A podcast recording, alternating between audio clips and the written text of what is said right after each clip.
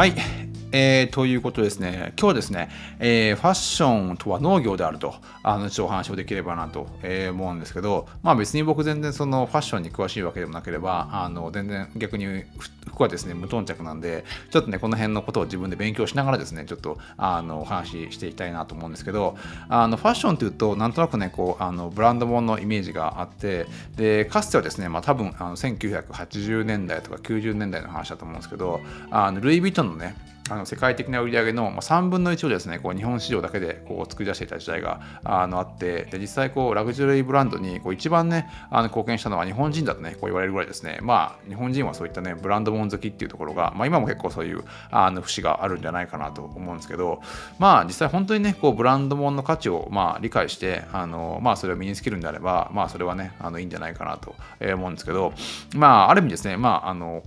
ブランドを買ってるまあ大抵の人っていうのは実際そのねあの価値を理解せず、まあ、本当にこうブランドもんっていうのは高いこうブランドあの品をですね、本当 T シャツのね、こう T シャツを着るような感覚であの身につけることができて初めてね、その本来のブランドの価値が出てくるんじゃないかなとあの思うんですけど、あのでも実際今ですね、まああのまあ、ブランドもそんなに今値段はするんですけど、まあ、実際ね、まあ、アウトレットとかに行けば、まあ、誰でもですね、こうブランド品をブランド品を普通にね、あの買える時代にあのなってきていて、で、まあ、実際こうね、あの希少性の神話っていうのもどんどんこう失われているので、あのどんどん、ね、どんどんね、こうね、ブランド物の価値がね、あの下がっているっていうのは事実だと思うんですよ。で、実際、まあ、あの、まあ、特に若い人なんかが、こう、ブランド品に、ブランドものにね、こう、憧れて、こう、特に女性とかね、体を売ってまでね、そのブランド品を身につけたいっていうね、まあ、よあのまあ、そういった欲求があること自体が、まあ、若干ちょっとなんかね、ブランド品のちょっとね、あの、なんかこう、おかしくなっているね、一つのね、あの、見え方なんじゃないかなと、えー、思うんですね、個人的には。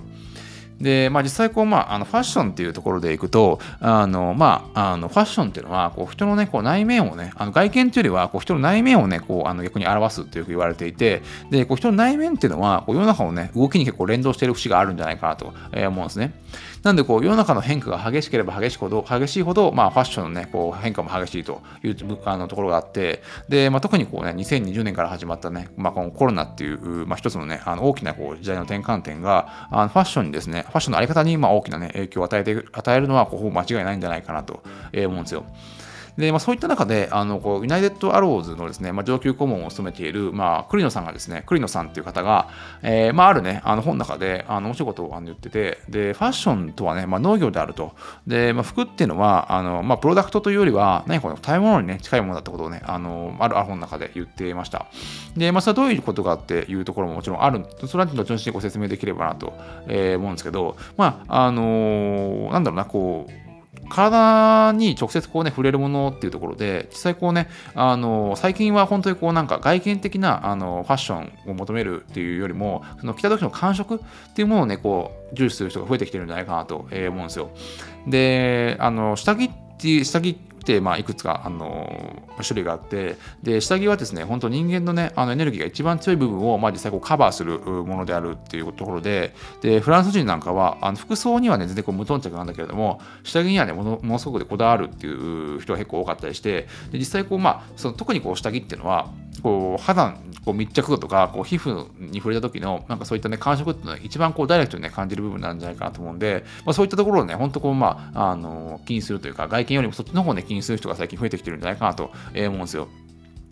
で、まあ、ある調査によると、あの皮膚っていうのは人間のね、あのまあ、人間の,、まあ、あの体の中で最もね、大きなこうあの器官であって、で、服のね、まあ、生地を通して、まあ、64%のケミカルをですね、体に取り込んでしまう可能性があるとあいうことをあのある調査で分かってるんですね。まあ、ちょこれどういうことはいまいちあの僕もあまり理解してないんですけど、まあ、おそらく、あのまあ、化学繊維とかにいろいろ入ってる服があるんで、まあ、それをね、こう、まあ、まあ、ほぼ毎日ずっと着てるし、ほぼね、あの毎日、あのそういった服がね、あの皮膚に密着してるんで、まあ、そういったものが、まあ、なんかこう徐々にですねあの皮膚を通じて体に入ってくるっていうことなんじゃないかなと思うんですけど、まあね、結構な、まあ、64%っていうぐらいなんで、まあ、結構な、ね、量ですねあの、まあ、そういったものを通じて体に、ね、どんどんねあの入ってきてしまうというところなんじゃないかなと思うんですよ。でじゃあその、ね、ファッションは農業であるっていうと一体どういう意味かっていうところだと思うんですけど実際まあ僕たちっていうのは特にまあ最近ですねあの、まあ、食べ物にこに結構ねあの意識が意識を向ける人結構増えてきていてで実際本当、ね、口に入れるものっていうのは、こう慎重にね、あの選びたい人が増えてきてるんじゃないかなと思うんですよ。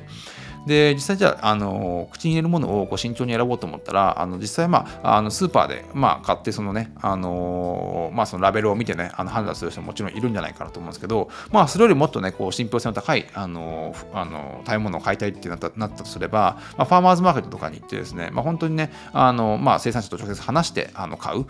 っていうことの方が圧倒的にこうね、あの口の中に入れるものの、まあ、こうなんだろうな、信憑性が高まると思うし、で、本当に、まあ、この前なんかにちょっと、あの、恵比寿の、あの、あるレストランに行って、で、まあ、その方はですね、もうそこで10年お店をやってて、あ本当料理美味しかったんですよ。で、まあ、いろいろ話を聞いていくと、まあ、その人はですね、あの直接、まあ、あの三浦半島の、えーまあ、農家さんから直接その野菜を仕入れて、あの厳選して、あの素材を選んでるってあの言ってて、で、前はですね、こう、恵比寿に、住んで、恵比寿でレスレストランやったんだけれども、実際こうね、仕入れを三浦半島に結構行ってたんで、実際ね、あの、そっちの生活も楽しくなってしまって、あの、そっちの三浦半島にね、こう移住して、えー、そこからですね、恵比寿に通って、まあ、あの、美味しいレストランをね、やってるっていう話をあの聞いて、で、実際、まあ、本当こう、あの、信頼できる料理を提供するお店のシェフっていうのは、生産、生産地までですね、あの、あの足を運んでですね、畑まで本当こうチェックして、あのまあ、食べ物を選ぶっていうところがあって、で、それもですね、あのそれがまあ、こうなんかね服、服を選ぶのとね、今後はね、その服をそういうふうに選んでいく時代になってくるんじゃないかなと思うんですよ。で実際、まあ、コットンとかも実際こうね、地面から生えてきたものですし、あの羊にしてもですね、食べてるものはあの実際草なので、まあ、それもね、結構、あの結局地面から地面に関与してるところがあって、で、やっぱこう、農業とかって土が大事で、こう、土をね、まず作ってから、そのね、あの、まあ、農作物を作るなんて言われることがあると思うんですけど、実際まあ服とかもですねこうお店に行ってただこうねデザイン性に惹かれてあのそういうのを買うんじゃなくって実際こうねあのそういったまあものというかその素材が作られてるまあ生産者のところに行ってまあこう大変もまあ本当にそれをまあ自分でね確認しても確認してまああの買うようなあのプロセスになってくるとやっぱこうね肌のあのなんだなこう肌から感じるもので、ね、違ってくると思うんで本当にやっぱこだわる人っていうのはまああのそういう風になってくるんじゃないかなと思うんですよ。まああの今までですねあのダイヤモンドとかも本当にただスーパーであの買ってただけだと思うんですけど、で、今もね、あの服とかも普通にただお店に行って、ただかっこいいものを買ってるだけなんじゃないかと思うんだけど、やっぱこう、時代が進めば進むほど、やっぱもっとですね、こう、あの、その素材とか、あの、生産者っていうのはやっぱ知りたくなると思うんで、服もですね、多分間違いなくね、そういう風になっていくんじゃないかなと、えー、思うんですよ。で、あの、まあ、シャネルとかね、あの、の、まあ、ヘッドデザイナーとして、まあ、知られたカール・ラガフィールドっていう方が、あの、いらっしゃって、多分もう亡くなもう亡くなってると思うんですけど、まあ、その方がですね、あの、今で本当に誰でもね、おしゃれができると。えー、で、まあ、安い服服でもね、結構デザインが整っていて、あの素材はね、全然上等とは言えないんだけれども、あの安いものでも全然こう見劣りすることがないってことをあの言ってると思うんですよ。言ってて、で、まあ、そういった意味ではですね、本当こう、あのこれからのまあラグジュアリーブランドっていうのは、あのまあ、もちろんね、外見的なスタイルももちろんあるとは思うんだけども、まあ、それ以上にですね、あの皮膚に近いところで、まあ、感じる変化をですね、こうどうこう定義づけられる部分、定義づけられるのかっていうね、部分がね、あの一番重要なんじゃないかなと思うし、実際やっぱこう、あのまあ、地球に、まあ、地球にこう負荷をかけないものっていうのが、あのある意味ですね、今後のラグジュラグジュアリーブランドになっていくんじゃないかなと思うんですね。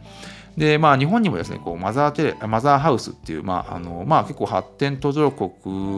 の、まあ、なんかそういうところの、まあ、発展、まあ、なんだ、バングラデシュかなんかもですね、あの、確かそういうところの、まあ、素材を使って、あの、まあ、あの作っている、まあ、ブランド品、ブランド品というか、まあ、あのそういう服とかね、バッグとかがあったりして、まあ、そういったものがね、なんか今後ですね、あの、なんかこう、ルイ・ヴィトンとか、まあ、そういったね、あのシャネルとか、まあ、そういったものになんかこうね、あの近近いようなブランド品に、ブランド品と言われるものになっていくんじゃないかなとなんか思ってはいて、なんかやっぱりそういったものを身につけてる方が気持ちがいいし、ななんだろうな、別に、あの別に僕ブランド物とか全く持ってないんで、なんとも言えないんだけれども、こう、なんか見栄を張るというよりは、なんかこう、うんこう自分が身につけて本当にこう気持ちがええものあの精神的な面もそうだしあの皮膚に触れた時の感触とかってそういったものがね本当にね今後のラグジュアリーブランドとね言われるものになっていくんじゃないかと思うし